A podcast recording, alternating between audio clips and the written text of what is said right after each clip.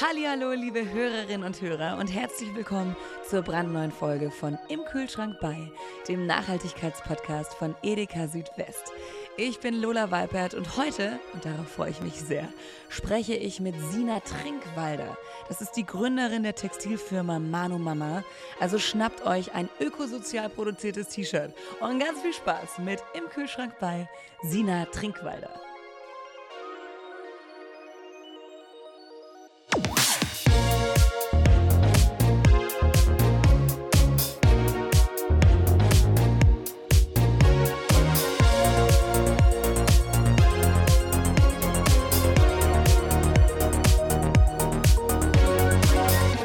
Ich freue mich unfassbar, denn heute ist eine Unternehmerin bei mir, die ist Multi-Unternehmerin und so, so spannend. Deswegen, ich quatsch nicht lange rum, sondern lasse sie direkt zu Wort kommen. Sina Trinkwalder, Hallihallo. Hi, hi, hi. Ich freue mich so sehr, mit dir zu sprechen, weil es ist so abgefahren, deinen Lebenslauf allein zu lesen.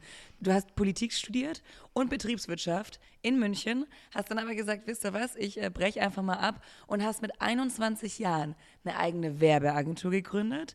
Dann hast du Manu Mama, eine Textilfirma, die ökosozial ist, gegründet. Dann hast du noch andere Dinge gegründet. Und ich will gar nicht zu viel spoilern. Deswegen erstmal herzlichen Glückwunsch auch für die ganzen Auszeichnungen und Preise, die du dadurch bekommen hast.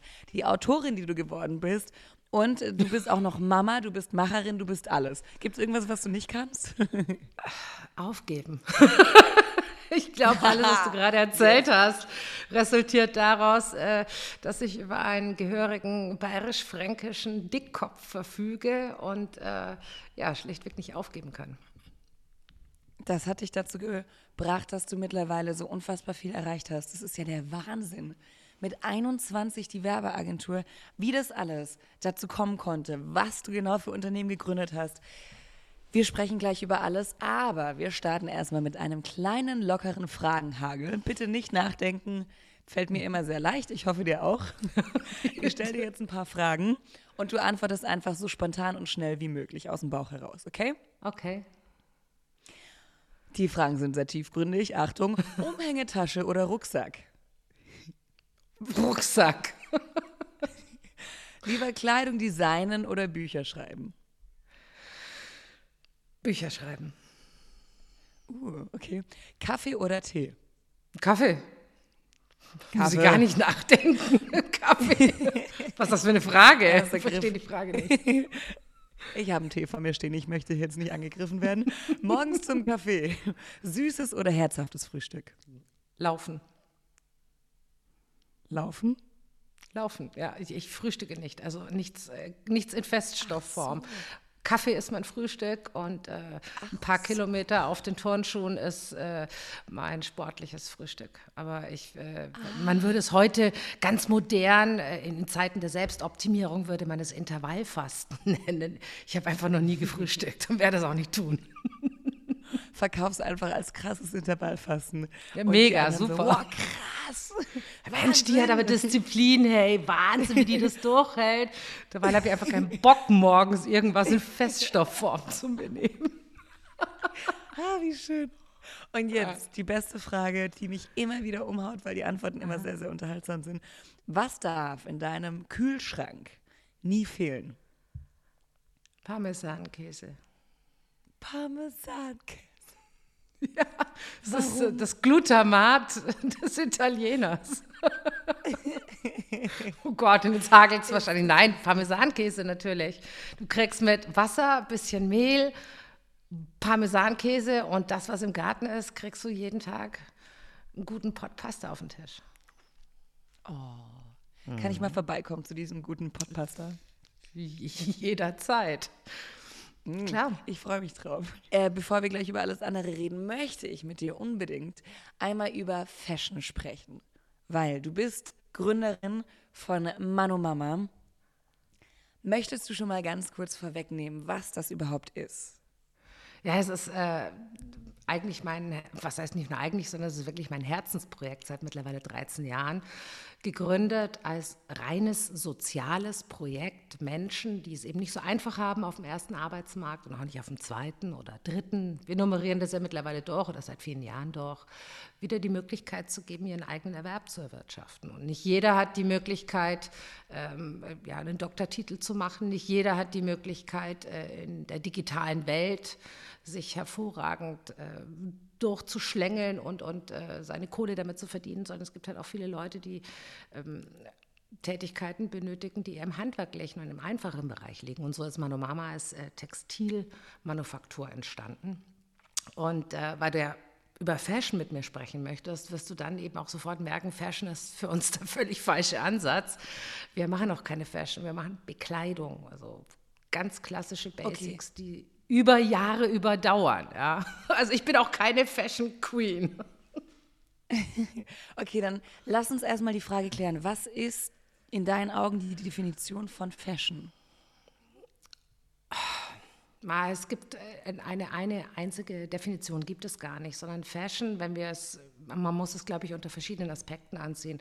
Soziokulturell ist Fashion immer eine Geschichte der Abgrenzung oder des Hervorstechens, ja, das äh, Status, Fashion ist Status, heute auch, ganz klar, wenn Louis Vuitton-Täschchen anhat, will er damit zeigen, oder Gassi trägt, will er damit zeigen, er hat es geschafft oder hat irgendwie einen guten Banker, der ihm schön vertraut. Ähm, wer ein mhm. Plakat trägt, äh, der findet das immer noch cool, dieses Spiel. Ähm, Fashion ist aber auch eine kunstvolle Ausdrucksweise, kann kritisch sein, kann politisch sein. Nur das, was wir heute sehen, sprich Fast Fashion oder noch faster Fashion oder Ultra Fast Fashion, das hat mit all dem nichts zu tun, sondern Ultra Fast Fashion ist, ist wirklich, ich weiß gar nicht, wie ich sagen soll, ist eigentlich die schlimmste Art, unsere Umwelt und auch die Menschen, die in diesem Bereich arbeiten, wirklich zugrunde zu richten. Kannst du mal bitte ganz kurz für alle erklären, was ist Fast Fashion?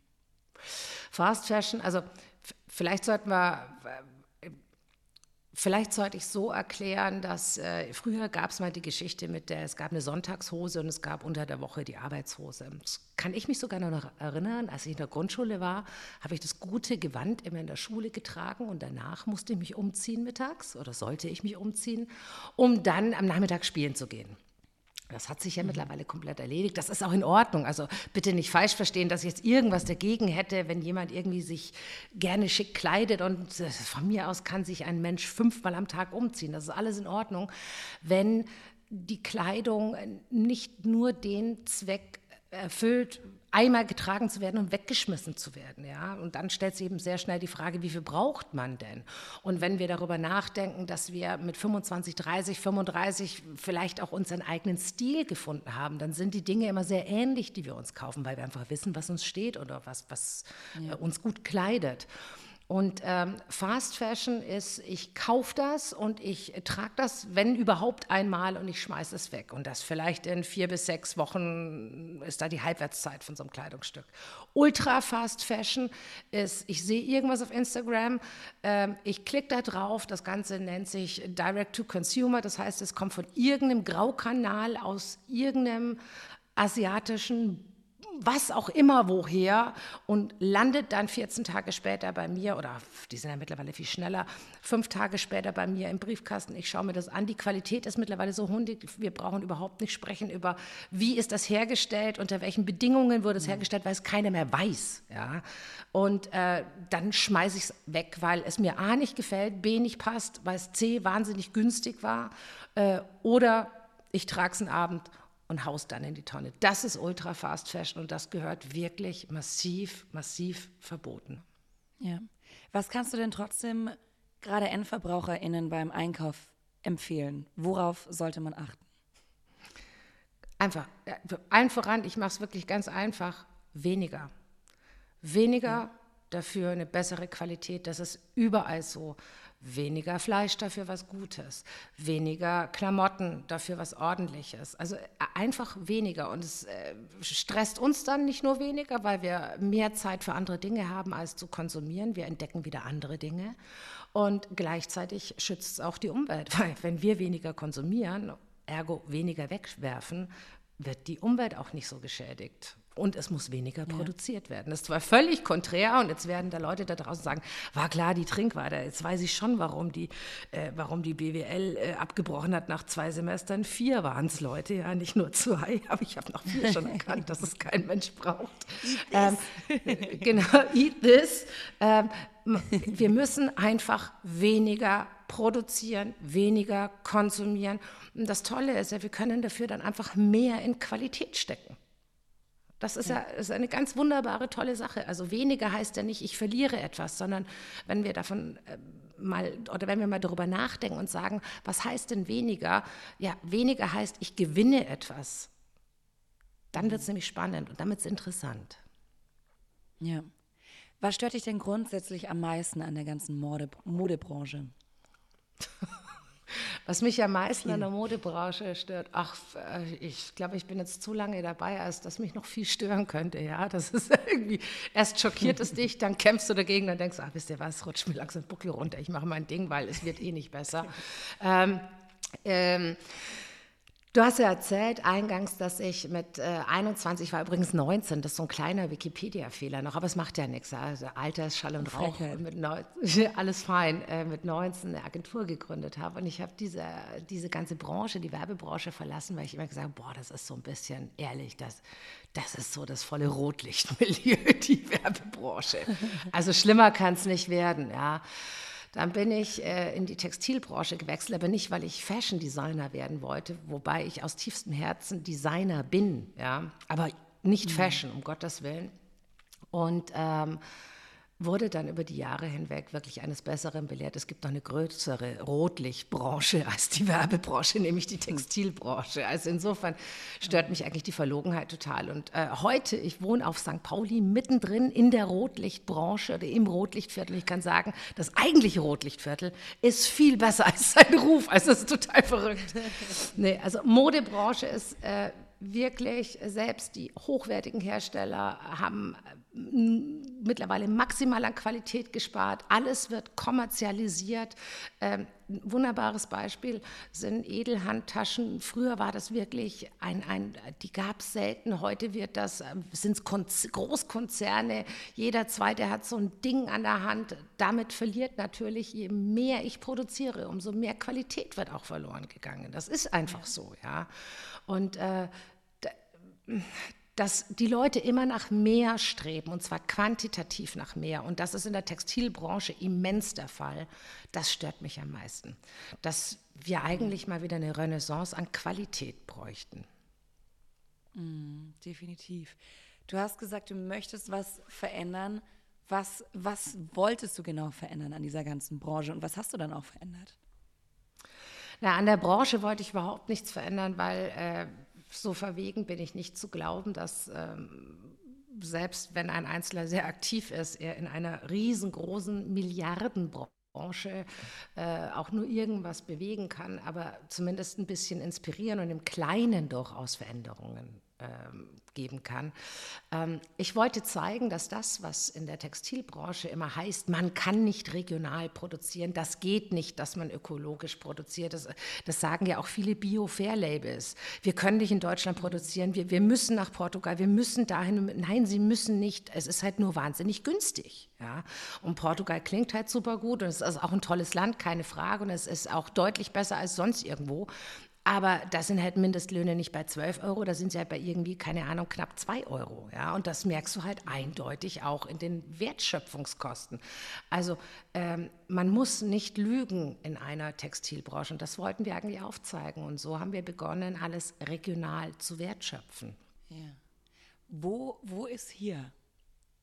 Hier ist Augsburg, die ehemalige Textilhauptstadt der Welt. Im Mittelalter, also schon ein bisschen her, aber ähm, ich finde Traditionen cool und die kann man ja mal wieder aufleben lassen. Und so haben wir begonnen 2009, 2010 in Augsburg in der Tradition des Textils dort auch wieder uns anzusiedeln. Und äh, so ist es auch überhaupt äh, die Idee entstanden, dass äh, wir Textil wertschöpfen, weil äh, als ich damals Mano Mama gegründet hatte, war ja meine Idee nicht, ah, ich muss jetzt irgendwie Fashion Designer werden, wie gesagt, sondern ähm, ich habe Menschen, ich möchte mit diesen Menschen etwas machen. Was kann ich denn tun, damit ich ihnen die Möglichkeit gebe, ihren Erwerb zu erwirtschaften? Und ähm, ich wusste, Softwareklitsche brauche ich da keine machen, ja, dann hätten die alle einen Job. Und äh, das Zweite, was mir wichtig war, ich möchte etwas wertschöpfen, was man in der Hand hält, was man wirklich greifen kann. Und äh, dadurch ist es eben Textil geworden, weil in der Stadt noch sehr viel textile Historie ist und Textil nun mal einen sehr, sehr händisch intensiven Wertschöpfungsprozess hat.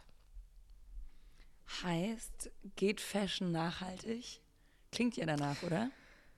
Es geht sogar ein Ultra-Fast-Fashion-Teil nachhaltig indem du dieses Ultra-Fast Fashion, diesen Ultra-Fast Fashion Fetzen zu deinem maximalen Lieblingsfummel erkorst und den die nächsten 100 Jahre hm. flickst und liebst, bis, bis er wirklich nicht mehr kann. Bis aus äh, jedem Kleidungsstück, und das, das ist immer so meine Definition, wann oder was ist ein gutes Kleidungsstück? Ein gutes Kleidungsstück ist, wenn es hart von dir geliebt wird und am Schluss noch ein guter Putzlappen wird.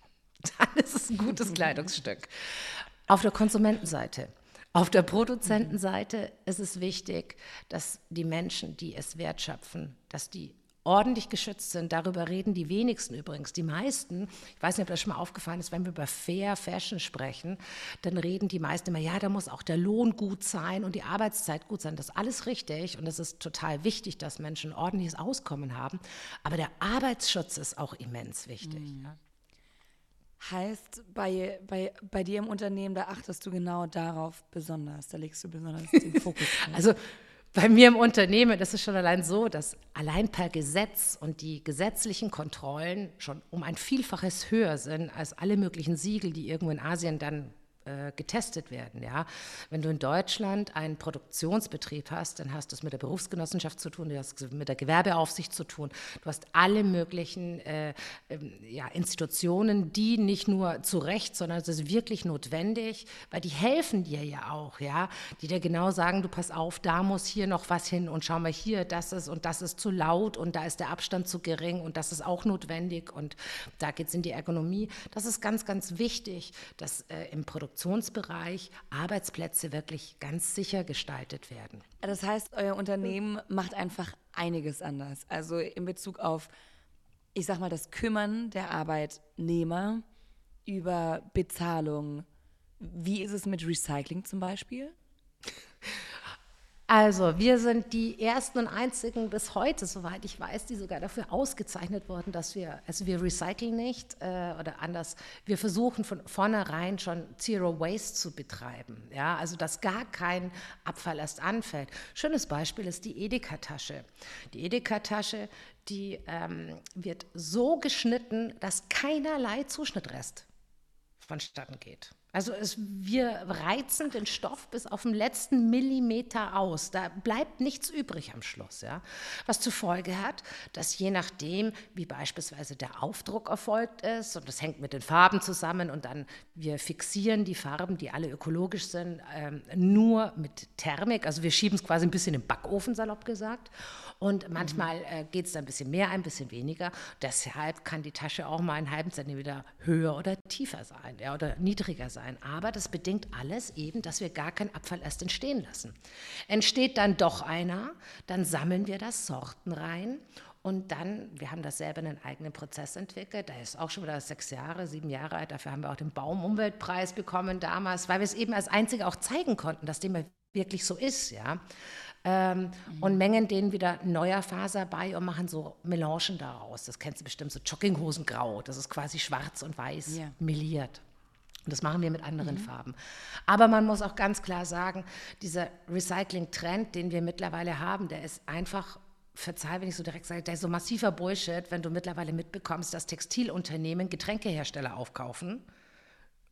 Jetzt wirst du dich fragen, vielleicht, warum? Ganz einfach, weil die nur den Zugriff auf PET-Flaschen haben möchten, damit man die künstlich granuliert, damit sie draufschreiben können, recycled PET. Es ist wirklich, also das treibt mittlerweile so hanebüchene Auswüchse. Das ist ein riesengroßer Quatsch. Und darüber hinaus, aber da würden wir jetzt wahnsinnig technisch tief gehen, es, es, es ergibt keinen Sinn, es löst das Mikroplastikproblem trotzdem nicht, recyceltes PET. Ja? ja? Also wir müssen davon weg, weniger, weniger, weniger. Kann ich gern noch tausendmal erzählen heute.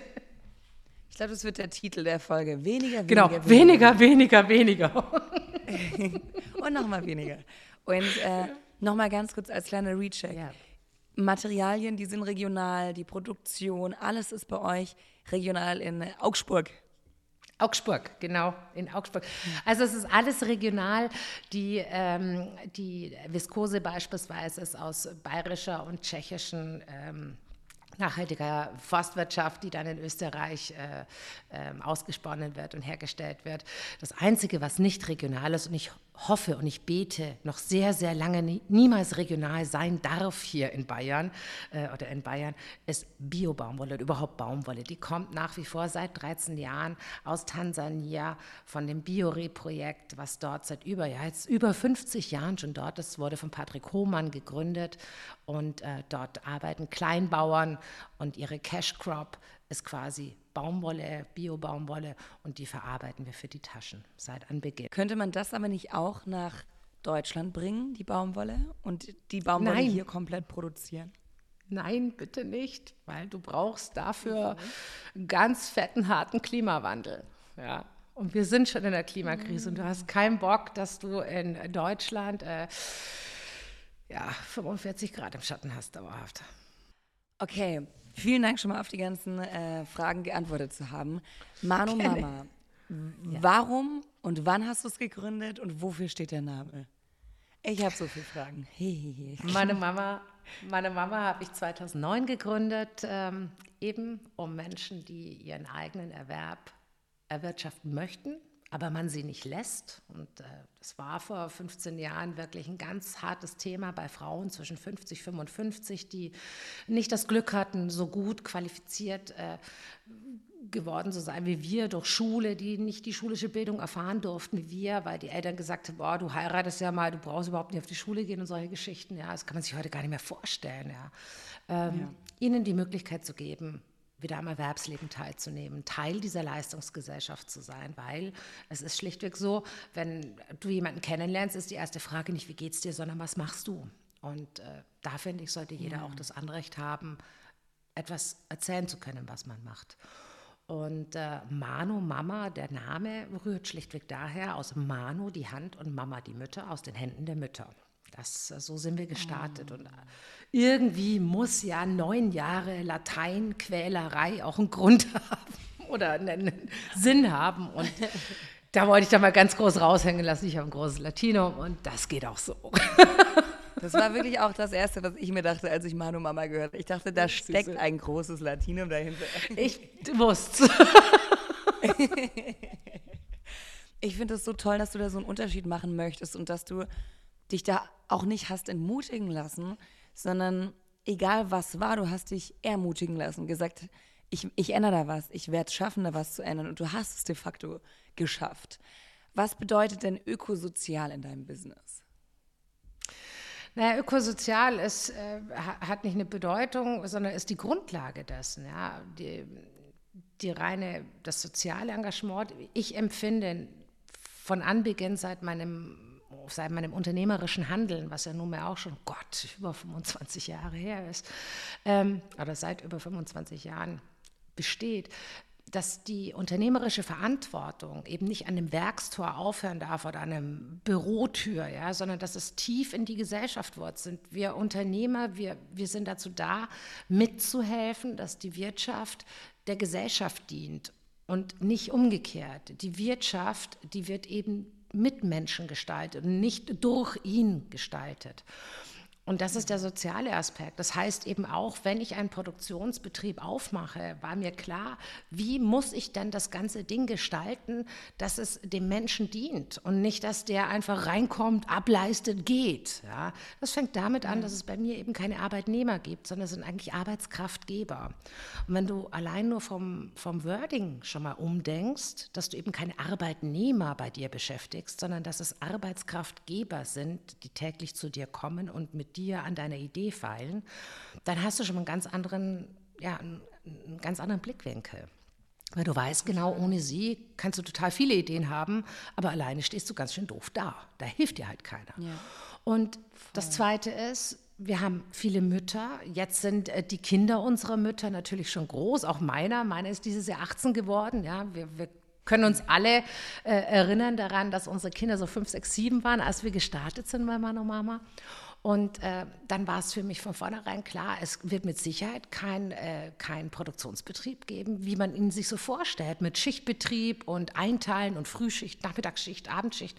Ich glaube, es gibt keine Produktion, die ich außer der meinigen kenne, wo du Freitag um eins reingehen kannst und da ist niemand mehr da. Ja? Oder du gehst um halb drei rein und dann packen die Leute schon zusammen. Und die Menschen können von 6 bis 22 Uhr haben wir geöffnet, die können kommen, wann es in ihre Lebenszeit passt, um ihre Familie herum und nicht die Familie um, um die Arbeit tackern. Ja? Das wow. mag eine gewisse In Ineffizienz. Das, das funktioniert seit 13 Jahren hervorragend. Ja? Weil, wow. Äh, wenn ich mir denke, bei konventionellen Kollegen muss ich mir mal anhören, boah, das ist ja total ineffizient. Ja, das ist richtig. Ich glaube auch heute nach 13 Jahren, soziale Unternehmensführung hat ganz viel mit Ineffizienz zu tun. Man muss sich Ineffizienz leisten können. Wir müssen beispielsweise mhm. dadurch, dass wir keinen Belegplan haben oder keinen, keinen Schichtplan oder wie auch immer, brauche ich deutlich mehr Nähmaschinen. Wo ein Controller in einem klassischen Unternehmen sagt, um Gottes Willen, da stehen ja 20 Maschinen leer ja, lass sie leer stehen, weil wenn jemand heute kommt und braucht diese Maschine, dann hat er sie. Also man muss ja. sich viel mehr Ineffizienz leisten und das ist natürlich total kontraproduktiv zu dem, was heute propagiert wird, wo ja alles nur auf maximale Effizienz und maximale Ausbeute ist. Ja alles Quatsch. Es macht auch keinen Spaß. Abgefahren, das habe ich noch nicht, also das habe ich so noch nicht gehört. Das finde ich total spannend, weil es so, so eine andere Denkweise mit sich bringt. Wenn wir jetzt mal auf große Fashionfirmen blicken, gibt es da mhm. welche, die dir einfallen, wo du sagst, hey, die machen ehrlich gesagt in puncto Nachhaltigkeit schon einiges richtig? Ich glaube, dass es ganz viele gibt, die irgendwie in einer gewissen Weise die Dinge entweder nicht schlecht oder sogar schon gut machen. Einzelne ich kann mir nicht anmaßen, etwas zu beurteilen, was ich nicht intern langfristig gesehen habe und kenne. Ja. Von, vom werblichen Versprechen glaube ich hingegen gar nichts. Ja.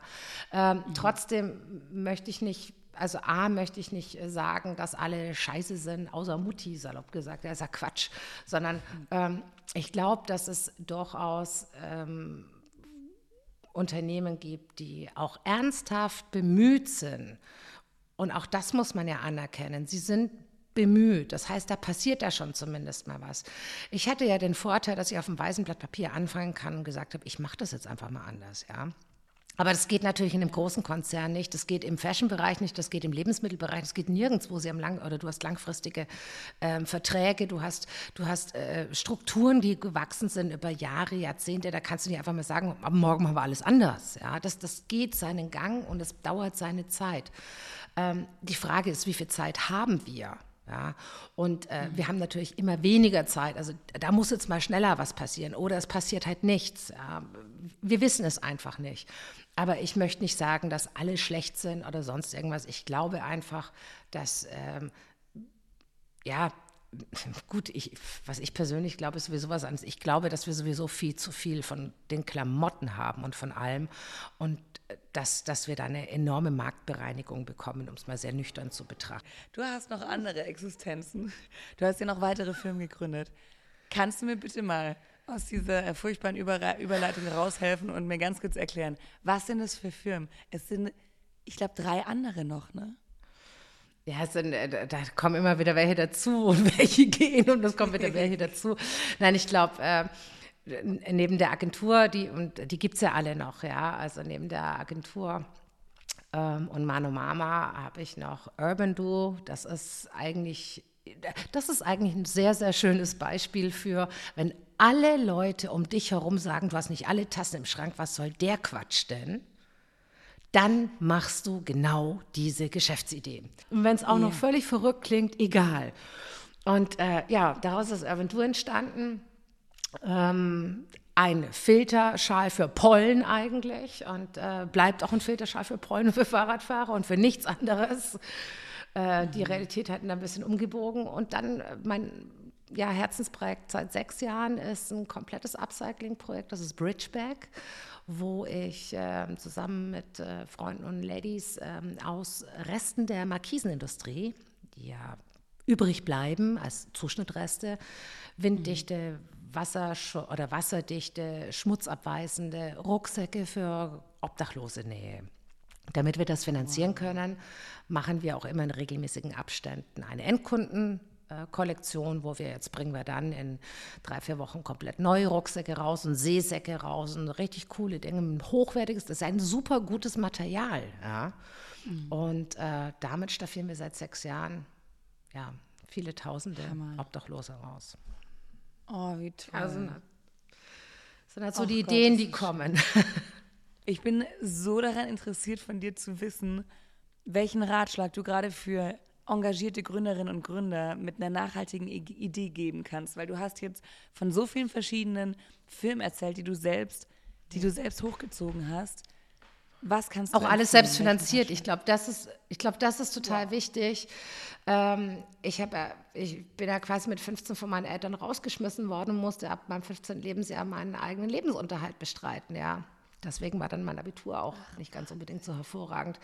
Ähm, und ganz viele Leute sagen immer, ja, die Trinkweide, die kann das schon machen, kommt aus einem reichen Elternhaus, dann kann man schon ein bisschen einen auf Charity machen und so weiter. Nee, so ist es eben nicht gewesen, sondern äh, ich habe nicht einen einzigen Cent Schulden bei einer Bank, habe ich noch nie gemacht. Ich bin nie zu einer Bank gegangen, um irgendwie ein Startkapital zu bekommen oder sonst irgendwas, sondern ich habe einfach immer meine Ideen so konzipiert, dass äh, Idee für Idee dann auch ein gewisses Kapital gewachsen ist, um wieder eine neue, eine größere Idee zu finanzieren. Und letzten Endes äh, mündete die dann am Schluss in Mano Mama, wo mein Ex-Mann und ich fast zwei Millionen reingeschmissen haben, alles, was wir in der Agentur verdient haben. Ja, weil wir gesagt haben, das wir müssen das machen, weil es ist ein Produktionsbetrieb. Ohne Maschinen geht es ja. halt nicht. Ja? Und glaub mir, wenn du 2009 am Ende der Finanzkrise ähm, ja, äh, zu einer Bank gegangen bist und gesagt hast, du hast eine total tolle Idee mit Leuten, die sonst keiner mehr braucht, äh, in der Totenbranche einen Produktionsbetrieb aufzumachen, die haben nicht alle zugeschmissen mit Geld. Nein, natürlich nicht. Ja? Also äh, es war gar keine andere Möglichkeit, außer dass äh, ich selber mein Köpfchen anstrengen musste und vor allen Dingen ganz viel meine Hände anstrengen musste. Wie kann ich das dann anders schaffen? Und das wäre, glaube ich, auch, wenn überhaupt, ich bin niemand, der Ratschläge gerne gibt, weil ich glaube, jeder muss selber seine Erfahrungen machen und es gibt auch kein, kein wie nennt man das, Rezept für jeden. Ja, aber mhm. alles in allem glaube ich, wer wirklich verinnerlicht, dass, ähm, dass Erfolg 90 Prozent harte Arbeit und 10 Prozent Inspiration ist. Und mit harter Arbeit meine ich wirklich kraftvolles Einsetzen von Hirn und Hand. Dann schafft man das auch ohne irgendwas anderes. Und heute gibt es ja. ja. alle Möglichkeiten mit Crowd-Investment und Crowdfunding und hast du nicht gesehen und das gab es ja damals alles nicht. Muss es auch nicht geben. Also die Zeiten sind ja deswegen nicht anders ähm, und die Menschen ticken nicht anders. Für eine gute Idee äh, sind die bereit, auch, auch, auch den Weg mitzugehen als Kunde, als Konsument. Und äh, ich glaube wirklich, der, der, einzige, der einzige Ratschlag, wenn ich mir den erlauben darf, ist, krempelt die Ärmel hoch und vor allen Dingen macht alles selber. Ja, das ist, lernt es, seid euch nicht zu schade. Das ist auch ein bisschen, das ist übrigens das Einzige, was ich so ein bisschen vermisse. Also ich mache meine Webseiten selber, ich programmiere das selber, ich, ich, oder ich mache mein Produktdesign selber und und und. Ich mache die ersten Prototypen. Also ich, das ist fertig, wenn ich fertig bin, salopp gesagt. Heute ähm, sind es Gründerteams von 20 Leuten, die schon einen Stabstab an Marketing und Vertrieb haben, an Customer Service. Jetzt wir, Alter, ich habe nachts um drei selber die E-Mails beantwortet. Also du musst halt am Anfang ganz schön viel selber machen, weil du dir das gar nicht leisten kannst, andere Menschen dafür zu bezahlen, dass sie dich supporten. Ja, das kommt erst im Laufe der Zeit, dass du einfach Kolleginnen und Kollegen hast. Und ähm, das, das ist mein einziger Ratschlag. Äh, viel selber machen, Hände krumm machen, bocklig machen, dann geht mhm. das auch. Und auch keine Angst vor Fehlern haben.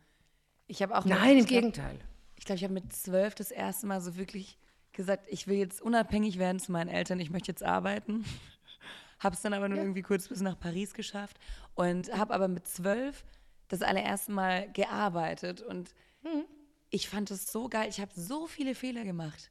Bis heute. Ich mache aber so viele verschiedene Sachen und denke mir jedes Mal, ich lade die Fehler schon ein, weil ich möchte. Man wird natürlich mittlerweile sehr schnell, gerade durch Social Media, so verurteilt, wenn man irgendeinen Fehler macht. Dabei sind die so wichtig. Ja. Und es ist so wichtig, da auch keine Angst davor zu haben, sondern Fehler zu machen, um daraus zu lernen.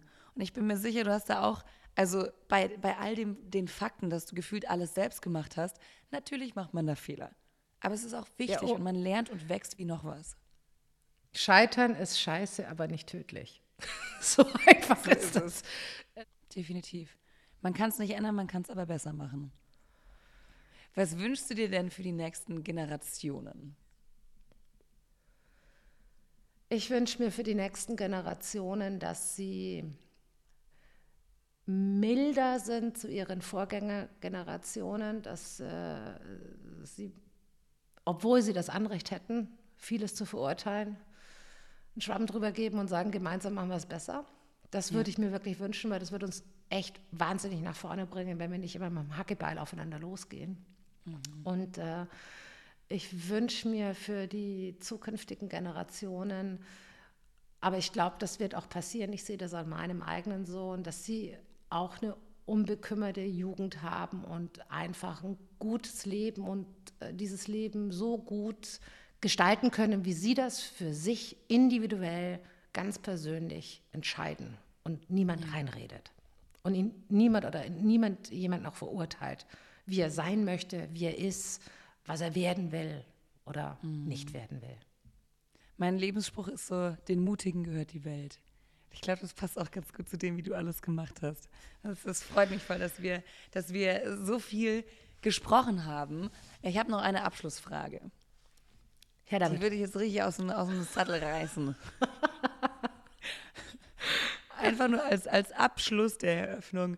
Was wird zukünftig in deinem Kühlschrank nie fehlen? Parmesankäse. Parmesankäse. Der mutige Parmesankäse.